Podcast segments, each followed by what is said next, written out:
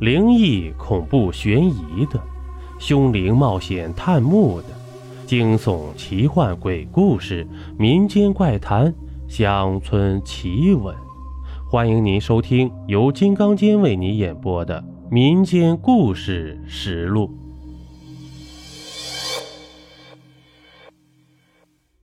咱们书接上集，太阳眼看越来越弱了，这算命先生说。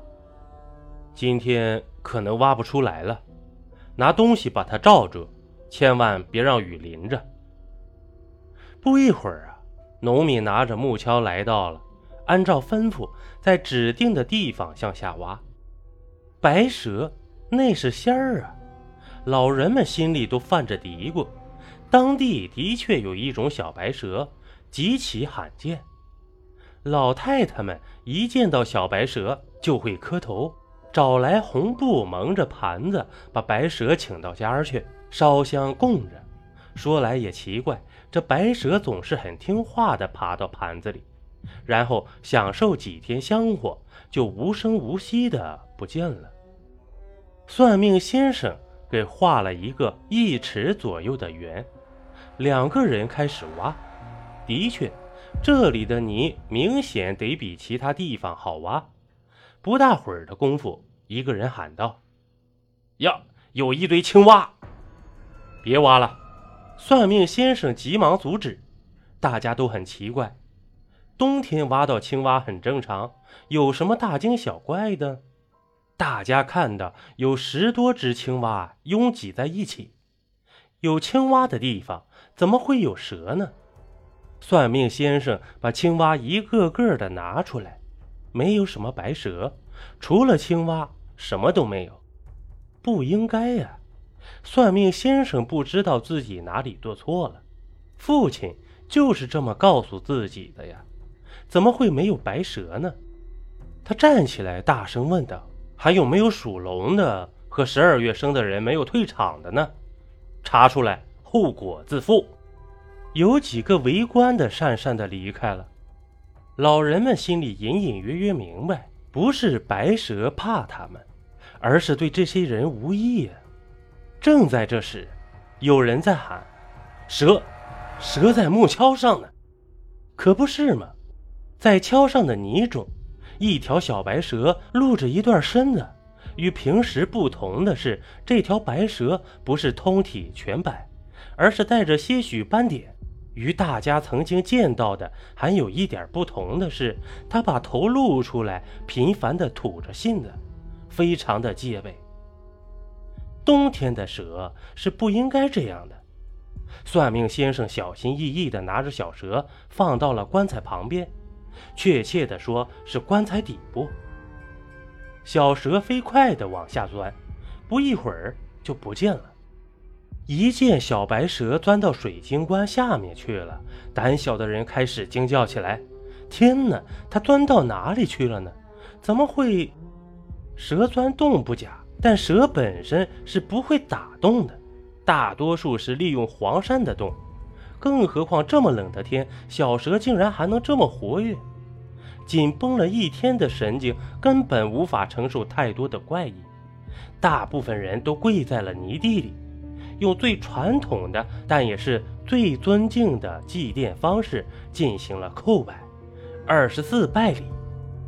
这是一种极为复杂的叩拜方式，含八卦方位，一般是至亲过世入祭时最为隆重的一种叩头方式，有辈分长者带头，一步一趋迈方步磕头作揖。二十四拜结束了。大家均跪在地上，不知所措。是啊，按常理，现在应该哭诉了。比如死者是跪拜者的叔叔，则应该哭叔；辈分再小一辈的哭爷，等等。可这次跪拜的姓甚名谁，谁都不知道，怎么叫啊？万一这个不是人呢？天地人不分。用人礼祭拜，会不会天怒人怨呢？这时，算命先生说：“好了，磕了头就行了。天也晚了，大家回岸上歇了吧。明天一早上就好了。大家默默地回到岸上，谁有心思吃饭呢？那些属龙的及其他不能在旁边观看的人，着急地问这问那的，到底是怎么回事啊？这算命先生那不知所云的态度也让人没底儿。没有见到白蛇的人在嚷嚷：“明天咱们拿铁锤把他……”还没说完，就被一个脏兮兮的泥手堵住了嘴。老人们狠狠地瞪了那个毛头小子一眼，太不知轻重了。早听老人的，哪还有什么事儿啊？但凡遇到施工时挖的棺材，能不动就不动；一旦要动，就要请个明白人祭奠一番，将喜财请出，妥善安置。算命先生淡淡的说：“该出来的还是要出来的，不然就麻烦了。”大家用询问的眼神看着这位先生，看看明天吧。我这里有一百零八个黑狗剪纸，你们把它贴到那个院子墙上。记住，所有的门都要贴两个，水缸上一定要贴。这个事儿必须属龙的去做。记住，一定要在太阳出来再贴。如果明天阴天，一定不要贴。声音不大，但是非常坚定。大家心里稍微安了点心。毕竟有人出谋划策，而且指挥若定啊！还有，你们一定要看看水缸里有多少水，水缸外面湿的痕迹有多高。算命先生嘱咐道。大家答应着，回到自己的窝棚。手里的黑狗剪纸很普通，就是一般的拿黑纸剪的小狗，这是用来辟邪的。一般人都是用新纸剪的。这个看来应该有几年的历史了，纸张有些发旧。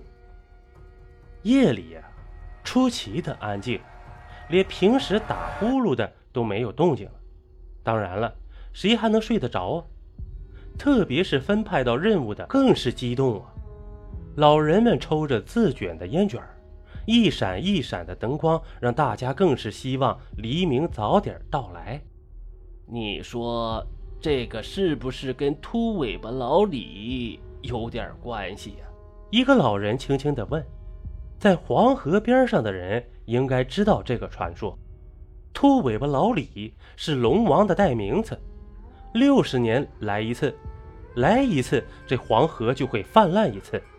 相传古时候，在一家农村小院里，一位年轻的媳妇守着卧病在床的老母亲。这老娘特别想喝口鱼汤，这外面大雨倾盆，到哪里去买鱼呢？再说了，就是有地方买，也没有钱呢。正在这时，一阵雷雨，天上掉下了一尾金丝大鲤鱼，足有五六斤重啊！媳妇欣喜若狂地把鱼抱回屋，看看那鲤鱼可怜巴巴的样子，又不忍杀它，于是就剁下了鱼尾巴，把鱼放了。说来也怪，母亲喝了鱼汤呢，病就好了。而这条鲤鱼是被贬下凡的龙王，也有说是跟其他龙斗法败下来的。好在龙王通情达理，没有惩罚孝顺的儿媳，但却成了习惯，就是隔夜甲子便来一次，黄河便泛滥一次。河南的安阳，至今也有此说法。安阳原来叫河西，因为在黄河以西，原来过河军事用船，忌讳很多。如果有人说沉之类的话，下场很惨。轻者不让上船，还有个忌讳，就是不能说秃，否则呀，这一船将不得平安呢。姓李的呢，特别受欢迎，有了他，肯定一帆风顺。这一听是跟这个有关系，大家凝重了起来。不会吧？一位老人慢慢的接道：“第一，时间不对；再一个，没有听说要用黑狗的呀。还有就是，棺材是人用的吗？”大家都没有主意，在黄河边上讨生活真是难呐。邀您继续收听下集。